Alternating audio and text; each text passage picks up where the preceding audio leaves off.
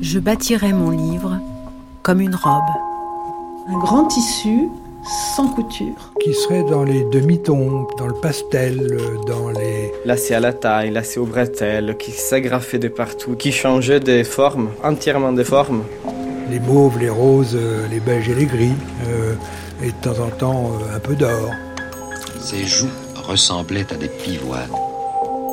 Proust, cousu main. C'est censé rappeler des feuillages, c'est censé rappeler des choses, des choses naturelles. Une émission de Christine Le Cerf, Anne Pérez Franchini et Anouk Delfino. C'est une robe d'après-midi, de promenade. Regardez, c'est tout ce que je vous donne, regardez. Regardez les robes d'Odette. Regardez l'esprit de Swann. Regardez la fuite d'Albertine. Regardez-moi me perdre avec Monsieur de Charlus. Regardez Charlus bafoué par Madame Verdurin. Il nous dit regardez, regardez, regardez. Écoutez, voyez. Quatrième épisode, les plis du temps.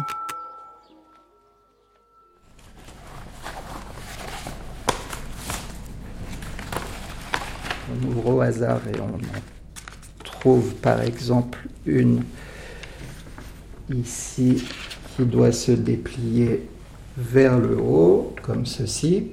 On peut marcher dans les phrases de Proust. On va orienter le cahier différemment. On va déplier vers le bas, je pense. Sentir le temps, en fait, dans l'écriture, sentir le temps se déployer, sentir le temps s'étirer, sentir cette durée. Au complet, si on peut dire. On va, voilà. Forcer. En fait, elle n'est pas tout à fait droite, hein, bien sûr, parce que les ajustements, des, les raboutements des morceaux de papier font que ça dévie. Parce que elles sont tellement longues, ces phrases. C'est un petit peu comme, euh, c'est comme un élastique qui se tend, qui se tend, qui est prêt de se rompre, mais qui ne se rompt pas.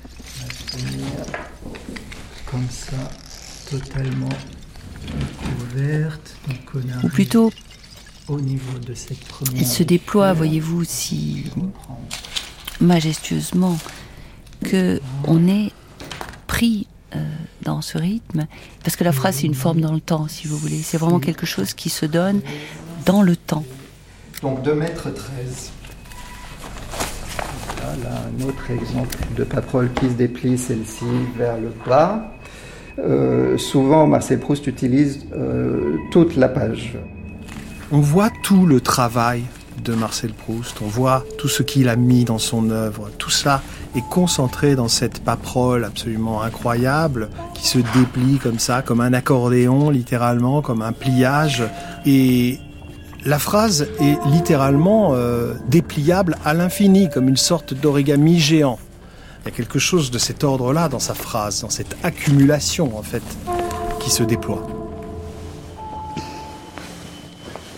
C'est incroyable. Il y a au moins 16, je ne me souviens plus le nombre, au moins 16 occurrences avec, mais quelquefois, un changement minime. Hélène Weisbord. Presque rien. Et puis, à la fin, on arrive à cette phrase extraordinaire. Longtemps, je me suis couché de bonheur, qui dit absolument tout. Longtemps, c'est une durée encore ouverte. On est dedans. C'est pas un passé révolu. Je me suis couché. C'est l'individu dans son lit, la chambre essentielle, la chambre qui va être celle du repos, du rêve, de l'abandon et du bonheur. C'est une expression enfantine. Le bonheur des nuits où l'on dormait vraiment contre les bonnes joues de l'oreiller, donc tout ça, c'est, une phrase extraordinaire de simplicité et très annonciatrice de tous les ordres essentiels du récit. Longtemps, je me suis couché de bonne heure. Parfois, à peine ma bougie éteinte, mes yeux se fermaient si vite que je n'avais pas le temps de me dire je m'endors. Et une demi-heure après, la pensée qu'il était temps de chercher le sommeil m'éveillait. Je frottais une allumette pour regarder ma montre. Bientôt minuit. Proust raconte qu'il est pour euh, s'endormir, il souffle sa bougie, pose son livre et s'endort. Mais il rêve et il rêve qu'il est temps de euh, souffler sa bougie, de refermer son livre, de chercher le sommeil et cette pensée le réveille. J'avais fait rêve comparable. Pierre Bergougnou. Il m'est arrivé pareilles aventures, mais je les supposais prisonnières d'une contrée inaccessible à la, à la conscience.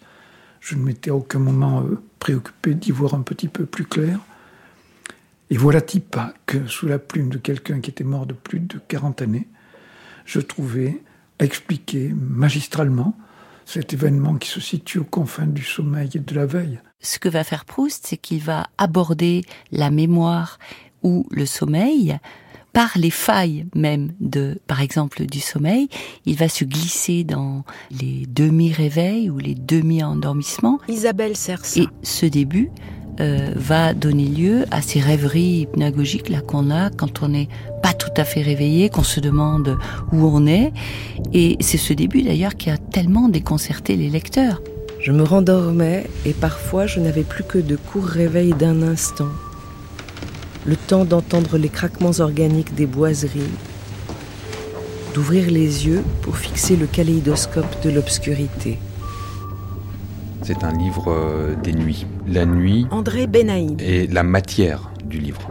C'est évident dans l'ouverture hein, de la recherche avec euh, ses réveils, euh, euh, ses sommeils, ses insomnies. euh, et une des phrases les plus intrigantes est la phrase où le narrateur se souvient de s'être réveillé en admirant ce qu'il appelle le kaléidoscope de l'obscurité. Et cette association, elle, une sorte d'oxymore hein, du kaléidoscope et de l'obscurité, qui nous rappelle aussi la beauté de l'obscurité, marque bien hein, de son sceau l'étrangeté à laquelle le livre va euh, nous exposer de révélation en révélation. Et chaque fois que je réouvre le livre, ce qui m'arrive tout de même assez souvent, euh, plupart du temps, je suis surprise parce que soit j'avais oublié, soit je n'avais pas compris. Nathalie Mauriac d'ailleurs. Soit je comprends qu'il y a quelque chose que je ne comprends pas et que je devrais approfondir. Parce que c'est vrai que les premières pages restent pour moi obscures. D'ailleurs, ce sont des pages qui parlent du réveil dans l'obscurité et de la difficulté de savoir, euh, de se souvenir qui on est. Et ce sont des pages qui sont elles-mêmes obscures, très euh, complexes. Et, et Proust a eu beaucoup de mal à, à- à en extraire euh, une forme euh, d'où allaient sortir euh, les fils du roman. Pour Proust, le sommeil était quelque chose de très difficile puisque Thibaut d'amour. Proust s'est euh, abîmé la santé en fait euh, en prenant des somnifères euh, trop forts, euh, puis en prenant des excitants le matin parce qu'il avait besoin de travailler. Enfin, le matin voulait dire le soir puisque sa vie était totalement inversée euh, à la fin.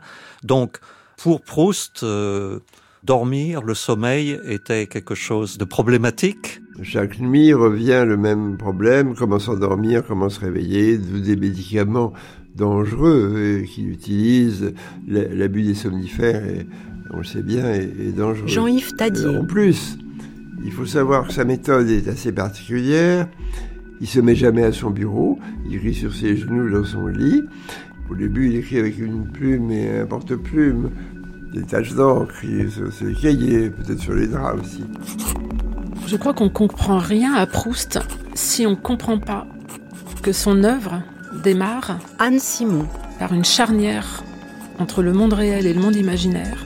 Et cette charnière, ça s'appelle le lit, la chambre, le sommeil, l'insomnie, le passage du jour à la nuit, l'attente du matin. Et ce lit n'est pas un meuble, c'est une extension de lui-même, c'est une prolongation de lui-même, le lieu où le temps s'approfondit en s'incarnant dans le corps du narrateur. Le lit est le lieu de tous les possibles et c'est une sorte d'arche sombre à partir de laquelle il a, il a produit son œuvre. Quelquefois, comme Ève naquit d'une côte d'Adam, Une femme naissait pendant mon sommeil d'une fausse position de ma cuisse. Formée du plaisir que j'étais sur le point de goûter, je m'imaginais que c'était elle qui me l'offrait. Mon corps, qui sentait dans le sien ma propre chaleur, voulait s'y rejoindre. Je m'éveillais. Et donc, dès le début de la recherche, on est dans un sujet qui est multiforme, qui est hybride, qui est à la fois homme et femme, Ève, qui ne naît non plus de la côte d'Adam, mais qui naît du désir euh, masculin dans la nuit. Le narrateur est en proie à une métampsychose permanente. C'est un des mots qui apparaît dès la première page la métampsychose. Je suis de plus en plus convaincu qu'il y a une dimension astronomique à la recherche et un côté même euh, extraterrestre de Proust et de son narrateur. Il est parfois impossible, quand on lit le reste du texte, de euh, savoir qui ai-je. Mais de façon plus inquiétante, il est impossible de savoir quand ai-je. Et donc là, on est dans l'espace. On est parti pour un, un long voyage euh, interstellaire dans l'espace avec la recherche. Un homme qui dort tient en cercle autour de lui le fil des heures, l'ordre des années et des mondes. Il les consulte d'instinct en s'éveillant et il lit en une seconde le point de la terre qu'il occupe, le temps qui s'est écoulé jusqu'à son réveil. Mais leurs rangs peuvent se mêler, se rompre. Au début de la recherche du temps perdu, le narrateur explique qu'il y a différentes sortes de sommeil. Un homme qui dort tient en cercle autour de lui l'ordre des années, le fil des heures, etc. Et donc, le temps tourne autour du dormeur qui dort de façon normale, j'allais dire, pris par l'habitude. Mais si jamais ce dormeur est dans une position inconfortable, s'il est dans un fauteuil, s'il n'est pas chez lui, s'il est dans une autre chambre, s'il est inquiet, etc., alors dans le fauteuil magique dans lequel il est installé, qui fait penser évidemment à la machine à explorer le temps de H.G. Wells. Dans ce fauteuil magique, les mondes sont complètement désorbités, les cercles du temps s'en mêlent en permanence. Proust a senti intuitivement que son approche du temps devait avoir des liens profonds avec la physique. Proust écrit car l'homme est cet être sans âge fixe, cet être qui a la faculté de redevenir en quelques secondes de beaucoup d'années plus jeune, et qui, entouré des parois du temps où il a vécu, y flotte, mais comme dans un bassin dont le niveau changerait constamment et le mettrait à la portée tantôt d'une époque, tantôt d'une autre.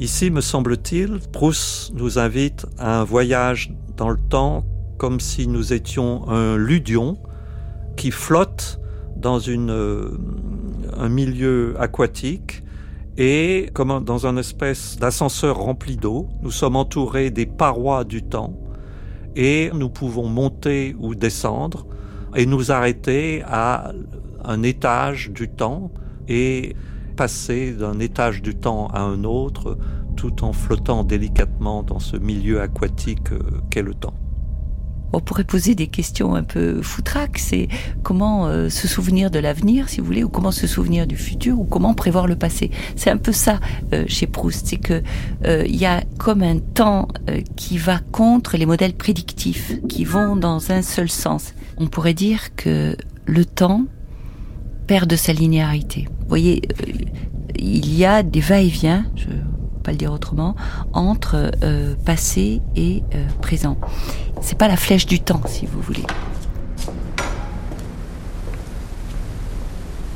La découverte indépassable que Proust a apportée à l'écriture du roman, c'est, disons, un affranchissement de la chronologie, qui est une liberté pour associer des moments extrêmement différents de la vie, quelquefois même des moments imaginaires, ou des moments de prospective future, euh, donc une liberté souveraine d'associer constamment euh, les strates du temps, l'imaginaire et le réel. L'impression est pour l'écrivain ce qu'est l'expérimentation pour le savant, avec cette différence que chez le savant, le travail de l'intelligence précède, et chez l'écrivain vient après.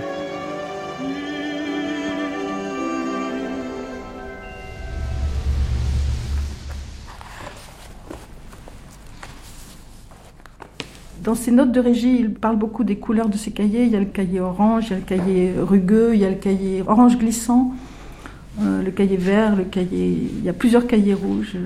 Oui, il a besoin de s'y retrouver au bout d'un moment. Mais il donne aussi des noms aux pages, ce qui est assez drôle. Il y a la page morse, mais il y a aussi la page amour, il y a la page calme, il y a la page vini, il y a la page tamen, la page niji, la page kakaka, la page buc, la page bec. Enfin, il y a toute une série de noms de pages mais encore une fois, il finit par se perdre. Il écrit dans un sens, normalement, voyez, puis après il le retourne, puis il écrit dans l'autre sens, comme ça. Du coup, les, quelquefois l'écriture se télescope. Et il écrit plusieurs choses à la fois, plusieurs sujets à la fois. Vous pouvez trouver des choses très diverses, et lui seul, avec une mémoire stupéfiante, dans ce qui sera sans cahier à peu près, c'est exactement où ça se trouve pour aller le chercher et les mettre bout à bout. Donc il y a un travail de mosaïste, quelqu'un qui réalise un puzzle, qui est tout à fait stupéfiant. Proust est un expérimentaliste, hein. euh, il essaye. Antoine Compagnie. Et euh, Proust procède par euh, essai et erreur, hein, et par tâtonnement. Et c'est ça que vous voyez dans le manuscrit, c'est comme il tâtonne, en corrigeant, en recouvrant. Il y a beaucoup d'exemples de trouvailles de dernière minute. Proust rejoint des morceaux, parfois au tout dernier moment. Il ne les avait pas a priori. Il navigue dans ce monde qu'il a créé. Et puis il aperçoit des rapprochements, des analogies, euh, des comparaisons, et il les exploite. Oui, ce sont des, approximations successives, ce sont des possibilités, ce sont des expériences de pensée. Hein. Proust fait beaucoup d'expériences de pensée, donc ce sont des expériences de livres, des livres possibles. Et c'est comme ça que du côté de chez Swann va se constituer, se cristalliser et se finaliser littéralement chez l'imprimeur. Nicolas Ragono. C'est-à-dire qu'en fait, il continue à travailler sur son texte alors que euh, les ouvriers typographes ont fait quatre jeux d'épreuves. Et il y a quelque chose de magique dans cette euh, façon de travailler parce qu'elle semble chaotique, elle semble totalement euh, anarchique, et pourtant elle est en train de poser des fondations incroyables pour un livre qui va durer sept tomes. Et je trouve ça très émouvant de se dire que c'est dans cette urgence de l'impression qu'il a fini par prendre toutes ses décisions sur le nom de certains personnages, sur le nom même du roman, sur le commencement du roman, sur l'incipit. Euh, ça, c'est, vraiment euh, euh, unique. Ça naît sous la plume de Proust par correction, comme l'incipit dans la recherche du temps perdu. Longtemps, je me suis couché de bonheur. C'était parfois je me couchais de bonheur qui est assez plat, qui devient longtemps, je me suis couché, passé composé de bonheur. Donc, qu'il réécrit sur les placards. Il a besoin de le barrer sur les placards et de le réécrire longtemps, virgule, je me suis couché de bonheur. ça paraît fou, ça paraît complètement idiot, ça paraît anti, je dirais, non rationnel, totalement irrationnel. Mais je pense que l'écriture, c'est de cet ordre-là. Je pense que les choses ont besoin d'être barrées et de revenir pour avoir leur pleine force. Souvent, Marcel Proust utilise euh, toute la page, euh, les marges, euh, les versos, la double page, enfin, tout l'espace de la page, de la double page est investi par l'écriture. C'est justement là que la phrase, elle prend forme. C'est là qu'il va mettre un petit, une petite parenthèse, une petite virgule, et elle va sortir.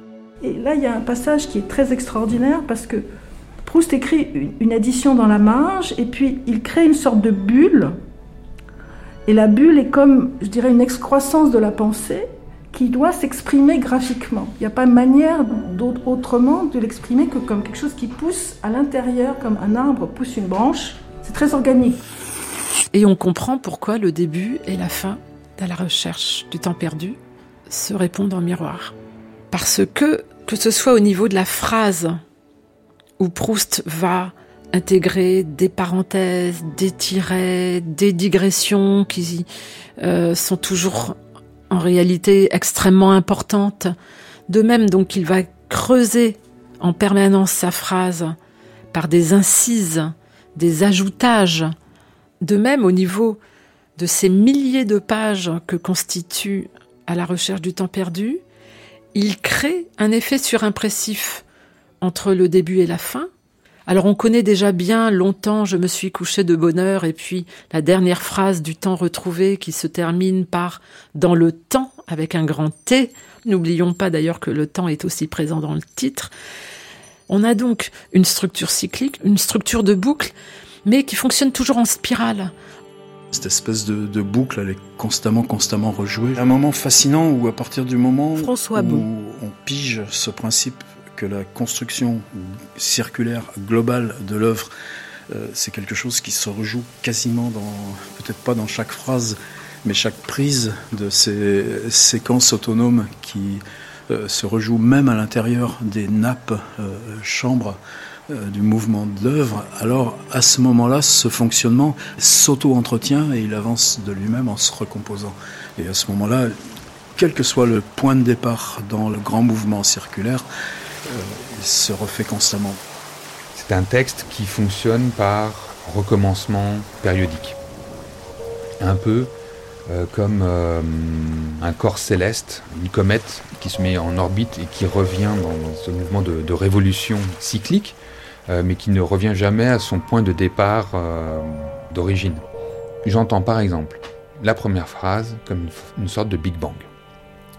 Ces deux premières syllabes, longtemps, nous lancent dans l'espace de la nuit, de la désorientation des différents euh, réveils et des sommeils. On s'arrête avec ce tout à coup de la Madeleine, où c'est comme un deuxième, une deuxième impulsion, un deuxième Big Bang sur quelques pages. C'est un, événement très violent qui arrive tout à coup, euh, auquel on ne s'attend pas, qui nous perturbe. Hein. C'est pas que ça nous renvoie au passé, c'est que ça fait ressurgir le passé d'un seul coup, instantanément. Et ça, c'est très, euh, c'est très violent.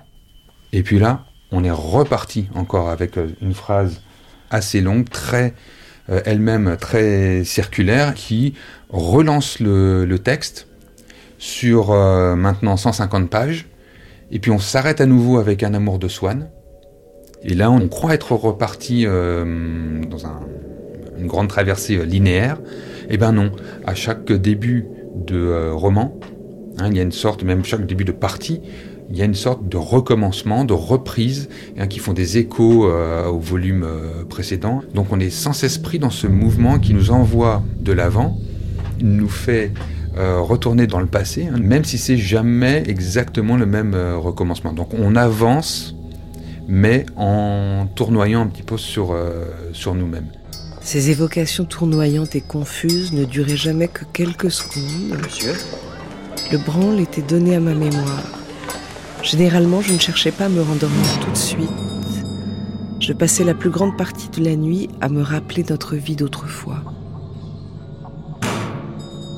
quand on ouvre euh, le livre euh, pour la première fois, on ne se dit pas, euh, au bout de, de 3000 pages, je vais me souvenir de la petite sonnette dont me parle le héros narrateur au tout début.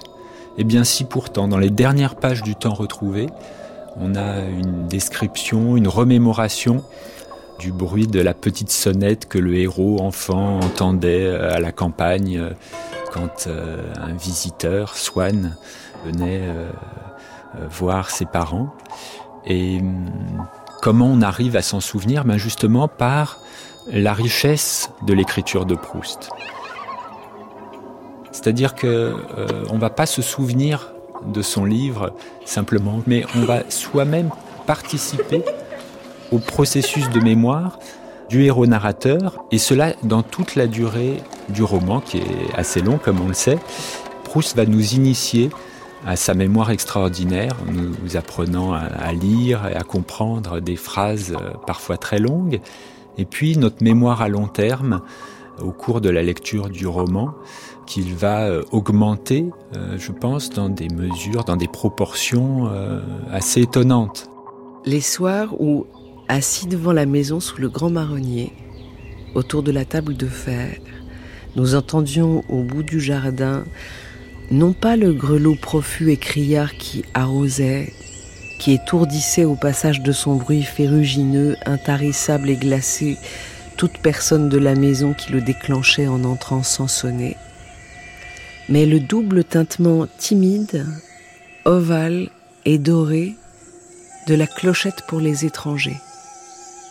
C'est-à-dire que c'est difficile puisque quand on arrive à la fin de la phrase, on a perdu jusqu'au début. Et eh bien justement, il faut y revenir.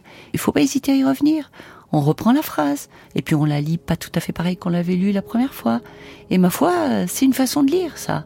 Vous voyez ce va-et-vient dans les phrases, sur la barque de la phrase. Vous voyez, elle nous a pris, elle nous a embarqués. Le lecteur incarne en lui-même, par sa lecture et par le suivi du texte, quelque chose qui est très fort et très vrai dans l'écriture, qui est un mouvement de découverte un peu tâtonnant qui l'associe. Il faut qu'il euh, réalise en lui-même toutes les phases, tout le circuit de la pensée proustienne. Il faut que le lecteur soit capable de trouver les bonnes pauses, les moments d'arrêt dans ces grandes périodes, ce sur quoi l'accent porte, et le dérouler jusqu'au bout. Il a cette phrase évidemment canonique qui est que pourrais pas la citer de mémoire, mais euh, que l'auteur est un bassin minier. Donc c'est ce mouvement de recherche dans sa propre obscurité et qu'il a cette phrase Comme j'aime les lourds matériaux que la phrase de Flaubert soulève et laisse retomber avec le bruit intermittent d'un excavateur.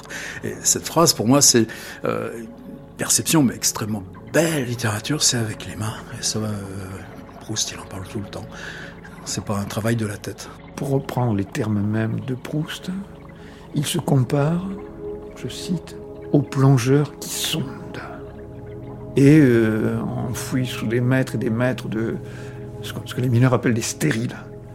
On va user des, moyens euh, disponibles, creuser, euh, extraire, amener à la, surface et faire miroiter toutes ces, ces gemmes aux yeux des lecteurs éblouis que nous sommes et qui découvrent par ce biais-là que eux-mêmes sont autant de, de mines pleines de, de, matériaux dont ils auraient ignoré l'existence s'ils ne s'étaient trouvé un, guide avec sa lampe frontale pour les entraîner à sa suite, alors dans les galeries hypogées de leur âme. L'image euh, qu'il préfère pour parler de la mémoire, c'est effectivement la géologie.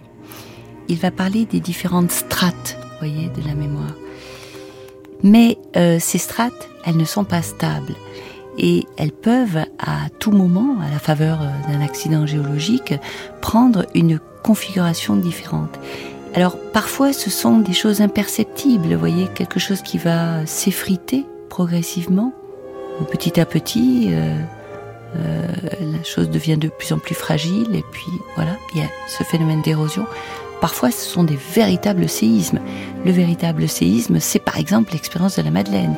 Donc là, il y a un tremblement de terre, ce qui fait que les souvenirs euh, que l'on croyait enfuis, en fait, ils sont simplement enfouis tout au fond et ils ressurgissent à la faveur de ce euh, tremblement de terre, de ce séisme, de ce presque de ce cataclysme euh, qu'est la réminiscence. Tous ces souvenirs ajoutés les uns aux autres ne formaient plus qu'une masse. Mais non sans qu'on ne pût distinguer entre eux, sinon des fissures, des failles véritables, du moins ces vénures, ces bigarrures de coloration qui, dans certaines roches, dans certains marbres, révèlent des différences d'origine, d'âge, de formation. Et ce terrain de la mémoire, il est ainsi façonné, fissuré, délimité par ces, plissements et ces glissements de terrain qu'opère précisément l'œuvre de l'oubli. Donc je disais tout à l'heure qu'il abordait le sommeil par ses failles. Eh bien c'est pareil avec la mémoire, il va traquer l'oubli avec euh, beaucoup de subtilité pour aller euh, au plus profond et c'est bien ce que fait Proust. Il dit dans une lettre à Jacques Copeau qu'il a découvert en se relisant les traits constitutifs de son inconscient.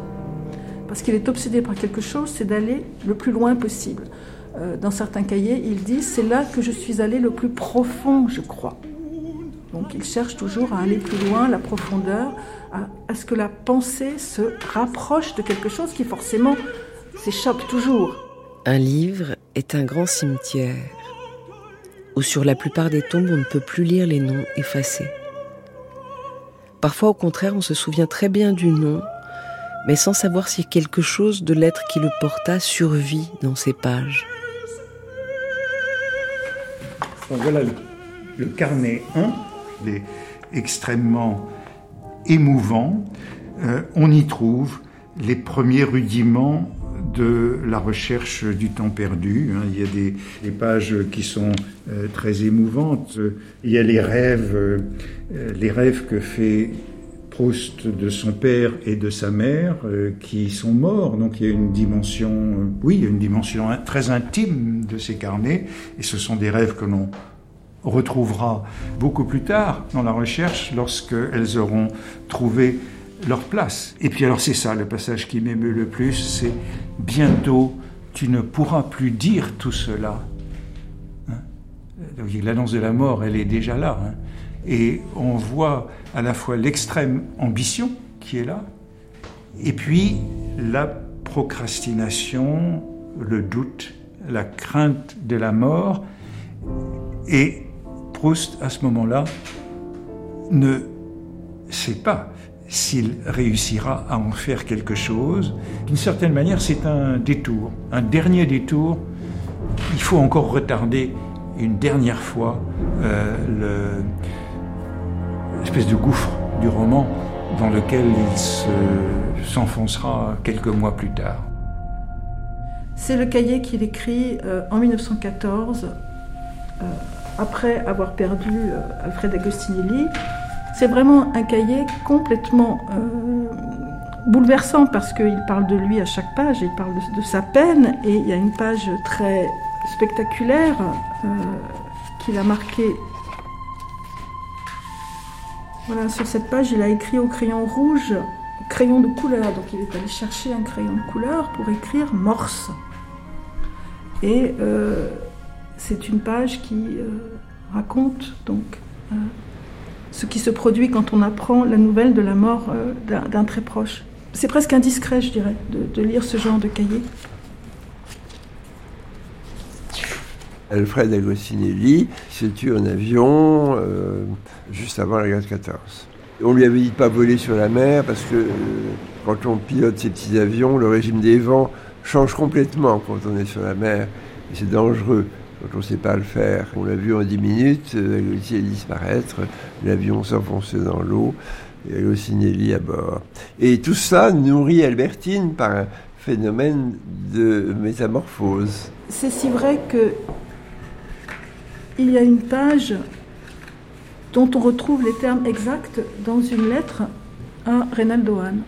Dans cette lettre à Reynaldo Hahn, il lui dit qu'il euh, est en train d'oublier Alfred, et on retrouve exactement les mêmes mots, littéralement recopiés, sauf que à la place d'Alfred, on a Albertine. C'est tout de même une, très grande fusion de la vie et de la littérature. Et il y a un constant va-et-vient entre la vie et la littérature. C'est comme ça qu'on peut comprendre euh, l'épisode Agostinelli. Agostinelli, au fond, c'est une expérience littéraire et, il entre euh, immédiatement dans le roman. Il, a sa place qui est en quelque sorte déjà prête dans le roman avant d'arriver dans la vie de Proust.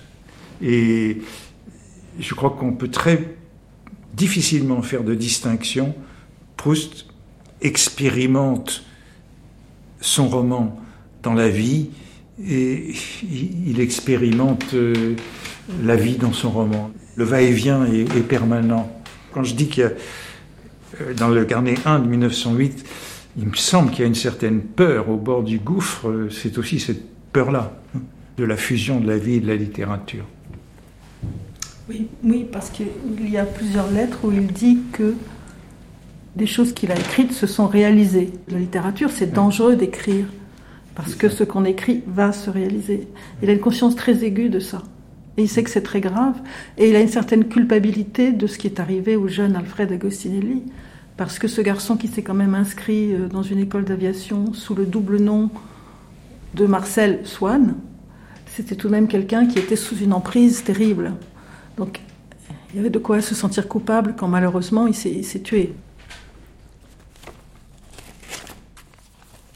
Tout Albertine disparue ou La fugitive, qui est le grand livre du deuil, suivi jour après jour, en décalage avec une mort qui est déjà arrivée. La conscience de ce deuil que le narrateur arrive à reconstituer en montrant le décalage permanent entre ce que nous éprouvons et les faits. Voilà le passage, je le cite. Pour que la mort d'Albertine eût pu supprimer mes souffrances, il eût fallu que le choc l'eût tué, non seulement en Touraine, mais en moi. Jamais elle n'y avait été plus vivante. On ne peut pas dire mieux à quel point il y a un contraste, un décalage total entre les faits et ce qu'on éprouve et les sensations. Les pages sur le deuil sont certainement euh, bouleversantes et sur le processus euh, terrible de l'oubli. C'est-à-dire que tout de suite, il y, a ce drame de l'oubli, cette infidélité non seulement à l'autre, mais à soi-même, et, cette conscience de sa propre mort, qui est déjà, puisque je l'oublie, c'est que je suis déjà mort. À ces êtres-là, à ces êtres de fuite, leur nature, notre inquiétude attache des ailes. Et même auprès de nous, leur regard semble nous dire qu'ils vont s'envoler.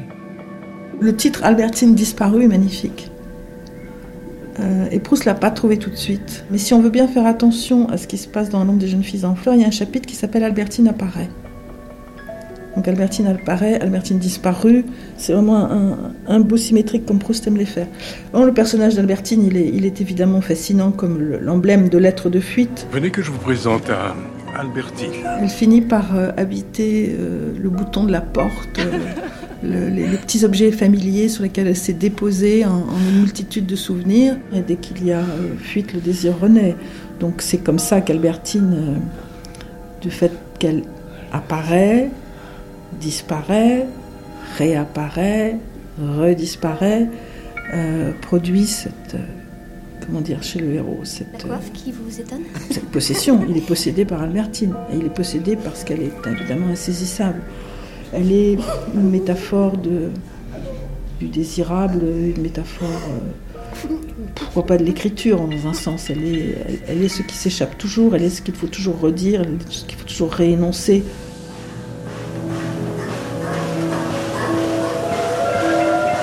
Et beaucoup d'années passèrent. Durant le trajet en chemin de fer que je fis pour rentrer enfin à Paris, la pensée de mon absence de don littéraire me frappa de nouveau, et avec une force plus lamentable que jamais. Proust fait des coupes euh, très larges entre deux apparitions de personnages séparés de plusieurs années. Le personnage qui réapparaît ne ressemble pas nécessairement à celui qu'il était. Il en est ainsi de notre passé. Ces peines perdues que nous cherchions à l'évoquer. Tous les efforts de notre intelligence sont inutiles ce qui rend le personnage encore plus opaque si cela était possible. Et c'est poussé à, son paroxysme dans le, bal des têtes de la fin, puisque là nous, nous voyons certains personnages qui n'ont plus été vus depuis 15 euh, ou 20 ans. J'avais eu envie d'aller chez les Guermantes, comme si cela avait dû me rapprocher de mon enfance et des profondeurs de ma mémoire où je l'apercevais. À la fin de son roman, Proust nous décrit une matinée. Une matinée, c'est donc euh, une réception. On va re-rentrer, encore une fois, dans les salons Guermantes. C'est la princesse et le prince de Guermantes qui invitent le narrateur. Et ce narrateur n'est pas allé à Paris dans ces salons du Faubourg Saint-Germain depuis des années et des années. Il a passé des années dans une maison de santé. On a une sorte d'ellipse flaubertienne où euh, le narrateur a eu des problèmes, donc euh, il n'est jamais revenu. Et puis là, il revient. c'est le moment où les expériences de mémoire involontaire, euh, ce qu'on appelle parfois les épiphanies, font surgir un moment du passé et font apparaître pratiquement tout le continent du souvenir hein, au, personnage. Et donc le personnage comprend à ce moment-là qu'il est temps pour lui d'écrire et que seule cette écriture donnera un sens à son existence. C'est quelquefois, au moment où tout nous semble perdu, que l'avertissement arrive qui peut nous sauver. J'étais entré dans la cour de l'hôtel de Guermantes, et dans ma distraction, je n'avais pas vu une voiture qui s'avançait.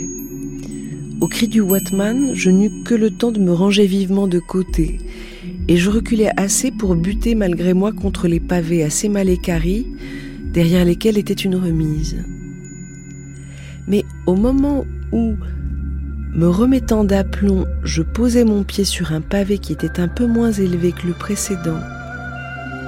Tout mon découragement s'évanouit. Comme au moment où je goûtais la Madeleine. Toute inquiétude sur l'avenir, tout doute intellectuel se trouvait levé comme par enchantement. Au fond, c'est le contemporain, on l'a souvent dit, de Bergson. Gérard Massé. Pour la mémoire, en effet mais de Freud aussi. Alors il n'y a pas de lien direct ou avéré entre Freud et Proust, mais vous savez, il y a des airs du temps. On, est, on baigne tous dans la même atmosphère quand même, à un certain moment. Et ça n'est pas pour rien qu'il y ait chez Proust, au lieu de destin assuré, comme dans le roman classique et jusqu'à Zola, hein, euh, qu'il y ait là cette incertitude, ces trébuchements révélateurs c'est-à-dire que chez Proust, on est soi-même aussi grâce à ses faiblesses et grâce à ses errements ou même ses bévues. En fait, ça serait un malentendu de croire que Proust, justement, parle du même temps que Bergson, du temps qui passe, du temps dans sa mouvance. Au contraire, l'œuvre de Proust euh, est tendue vers euh, l'inverse. Euh, le temps retrouvé, c'est le temps comme illusion, ça n'est pas le passage du temps, au contraire, c'est de reconnaître que derrière le passage du temps, notre être profond est extratemporel et affranchi de l'ordre du temps, mais que nous n'arrivons à vivre cette nature profonde que de temps en temps, si j'ose dire, à des moments privilégiés. Et Proust a construit son œuvre euh, de façon extrêmement euh, subtile et pensée à l'avance en distillant des petits moments qui arrivent euh, dès Combray, dès l'ouverture de l'œuvre, et qui vont tendre vers une révélation, cette arche qui va aller jusqu'à la révélation finale. Et d'ailleurs, le dernier volume était censé s'appeler L'adoration perpétuelle. Un azur profond enivrait mes yeux, des impressions de fraîcheur, d'éblouissantes lumières tournoyaient près de moi c'est l'adoration perpétuelle, c'est le moment des épiphanies. Et l'épiphanie euh, la plus euh, bouleversante, c'est celle des pavés, puisqu'il y a une restitution de la lumière de Venise qui, je pense, envahit la conscience du lecteur aussi.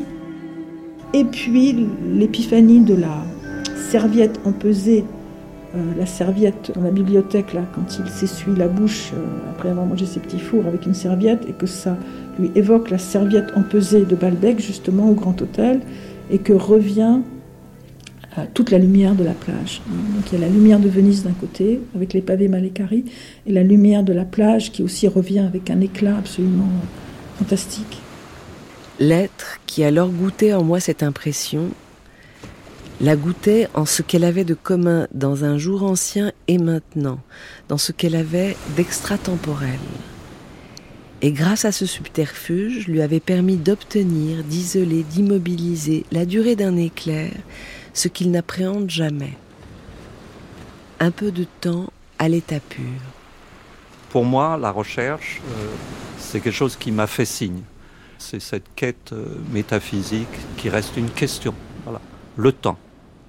Proust, à travers l'art, nous pose une question, euh, mais c'est à nous de faire la quête, la recherche comme les grands artistes, comme Monet, comme euh, les grands musiciens, comme euh, Debussy, nous ouvre une nouvelle façon de voir la beauté de l'univers. Pour Proust, notre être profond est extratemporel.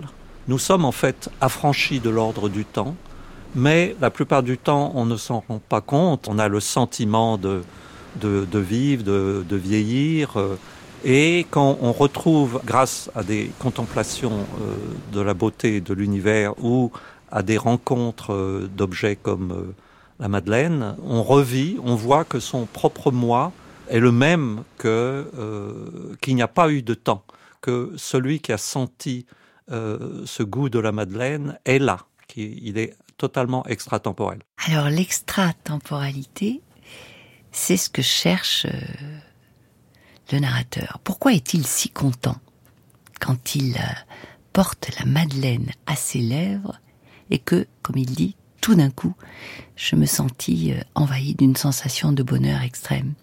C'est parce que, comme il le dit, quand on a cette expérience de réminiscence, on est à la fois dans le passé et dans le présent. Et comme on est à la fois dans le passé et dans le présent, ni tout à fait dans le passé, ni tout à fait dans le présent, eh bien, on est hors temps. Seul cet être-là avait le pouvoir de me faire retrouver le temps perdu, devant quoi les efforts de ma mémoire et de mon intelligence échouaient toujours. Et au passage, je remarquais qu'il y aurait là, dans l'œuvre d'art que je me sentais prêt déjà à entreprendre, de grandes difficultés, car j'en devrais exécuter les parties successives dans une matière en quelque sorte différente, distincte, nouvelle, d'une transparence, d'une sonorité spéciale, compacte, fraîchissante et rose. Comme dit Proust lui-même, euh, l'intelligence, c'est bien le minimum, mais l'intelligence ne donne que des œuvres de l'intelligence qui sont donc limitées. Il y a quelque chose dans la littérature qui est au-delà de l'intelligence. Et il y a un, lieu privilégié pour moi, c'est évidemment dans l'hôtel de Guermantes, après le trouble euh, qu'éprouve le narrateur dans la cour, après s'être tordu le pied, le moment où il se réfugie dans l'hôtel et où, dans son intimité, il voit le livre en train de naître, ça c'est extraordinaire. C'est un des, rares moments dans la littérature où on a euh, presque de l'intérieur la naissance d'une œuvre. Hein. Et une œuvre, encore une fois, euh, qu'on a entre les mains. Il voit son livre se dérouler, il sait comment il va faire et ce que sera ce livre? Or, nous l'avons entre les mains et depuis des semaines ou des mois, puisqu'on arrive à la fin des 3000 pages, et il y a une espèce de, de, renversement, oui, voilà. C'est comme le Gulf Stream à la fin, qui, se renverse et repart. Et là, c'est la même chose. Et là, il y a quelque chose de, cyclique qui, euh, c'est un temps vraiment retrouvé. Oui.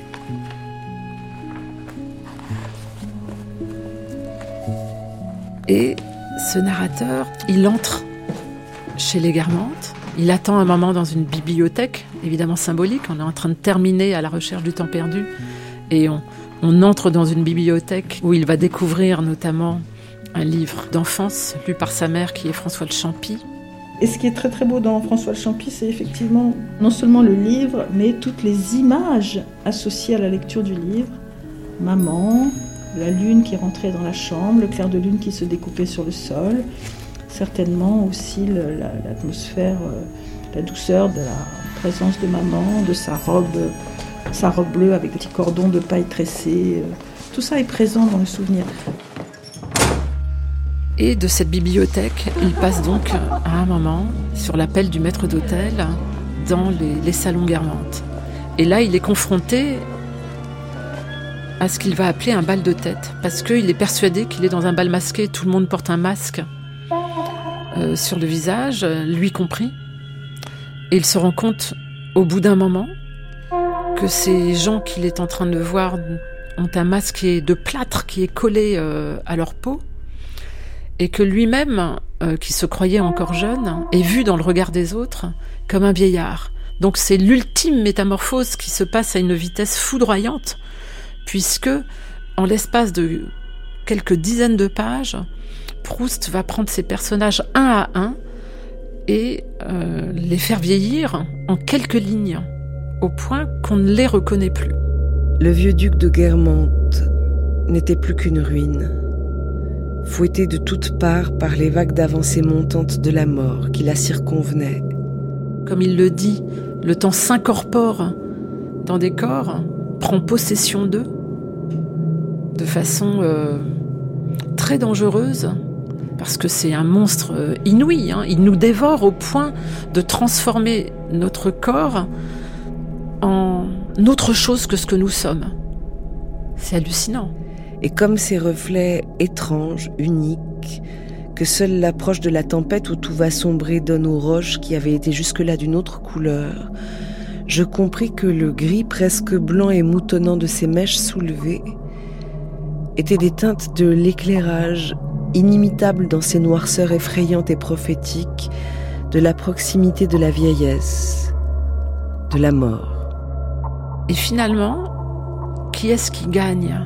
Qui est-ce qui gagne? Est-ce que c'est le temps qui possède le duc de Guermantes, cet homme qui était tellement fier de lui-même pendant euh, toute la recherche du temps perdu, qui devient le héros, entre guillemets, de la dernière phrase à la recherche du temps perdu, cet homme se lève, il avait l'air pas trop mal dans sa vieillesse, mais seulement au moment où il se lève, il commence à trembler, à vaciller, le narrateur se rend compte que le duc de Guermantes est juché sur des échasses qui sont plongées dans un abîme, dans un abîme noir qui est l'abîme du temps. Donc le temps, visiblement, est en train de gagner, mais il y a quelqu'un qui le défie, un petit David qui défie ce, ce Goliath. Et ce quelqu'un, c'est Proust, qui se rend compte que s'il y a bien quelque chose qu'il doit faire, c'est pas simplement raconter sa vie, euh, le temps passé, le temps perdu, etc. Ce qu'il doit faire, c'est ressaisir le temps à l'intérieur de quelque chose qui est une sécrétion euh, humaine et qui s'appelle l'écriture.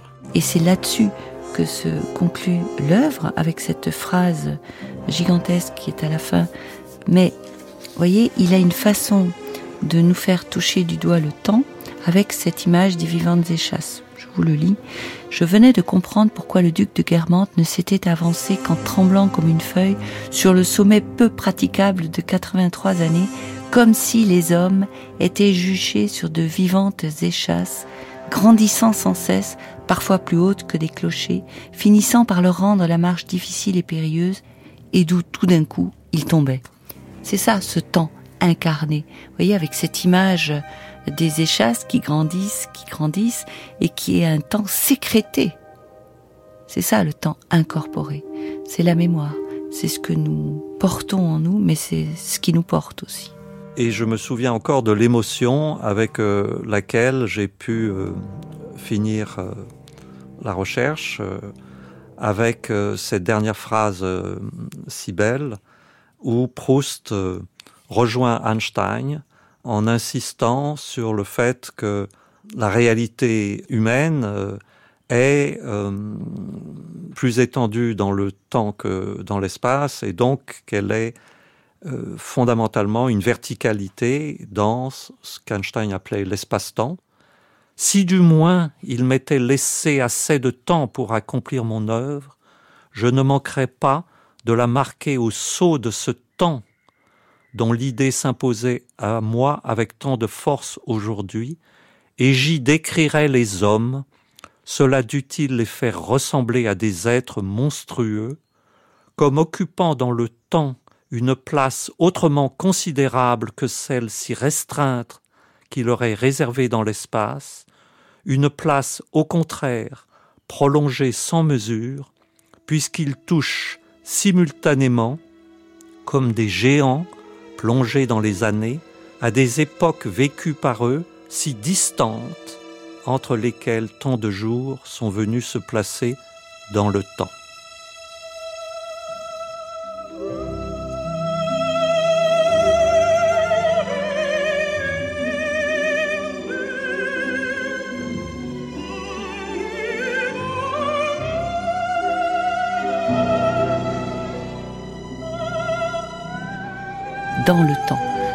C'est ce par quoi se conclut l'œuvre alors qu'elle a commencé par longtemps. Vous voyez, comme si la mémoire nous rendait victorieux, en fait, sur ce temps qui est quand même inéluctable, mais on a une place considérable puisqu'on touche c'est exactement ce que dit la phrase, à des points si, euh, à des époques si distantes. Par la, force de notre mémoire, on gagne en fait le combat sur le temps. C'est ça qu'il dit. Euh, c'est le cahier, ce cahier 20 et dernier, qui conserve le manuscrit de la dernière phrase. Ce cahier contient effectivement le, les derniers mots du texte euh, dans le temps et le mot fin, euh, point souligné, que Marcel Proust a, noté tout en bas du, feuillet, même dans la marge inférieure en fait. Cette page du mot fin, elle est particulièrement émouvante. On voit qu'il avait commencé par écrire la place qui est réservée aux hommes dans l'espace, en mettant une majuscule à espace, une place au contraire prolongée sans mesure dans le temps, qu'il a biffé dans le temps, alors qu'il avait déjà écrit le mot fin, et qu'il a intercalé un ajout en reprenant à la fin dans le temps. Donc même après avoir écrit le mot fin, tout de suite, il a prolongé sa phrase dans le peu d'espace qu'il avait, et c'est tout à fait emblématique et allégorique de ce qui va se passer. Il termine, mais dans l'espace qui lui reste, il va intercaler quelque chose en plus qui va remettre en question l'achèvement. Moi, c'était autre chose que j'avais à écrire, de plus long, et pour plus d'une personne. Long à écrire. Le jour, tout au plus, pourrais-je essayer de dormir. Si je travaillais, ce ne serait que la nuit. Mais il me faudrait beaucoup de nuits, peut-être cent, peut-être mille et je vivrais dans l'anxiété de ne pas savoir si le maître de ma destinée, le matin, quand j'interromprais mon récit, me permettrait de reprendre la suite le prochain soir.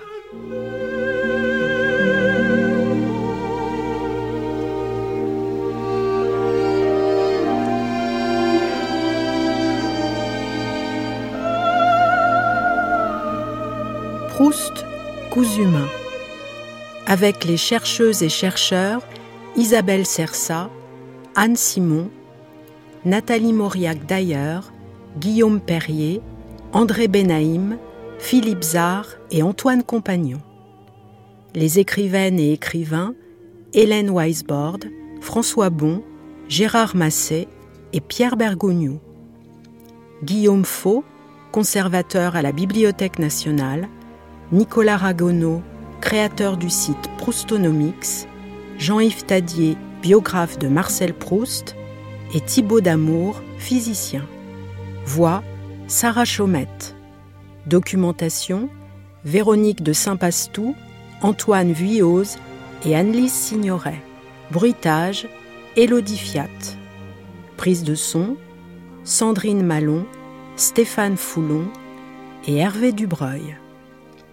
Mixage Pierrick Charles. Attaché d'émission, Anouk Delfino. Une émission de Christine Le Cerf, réalisée par Anne Pérez Franchini.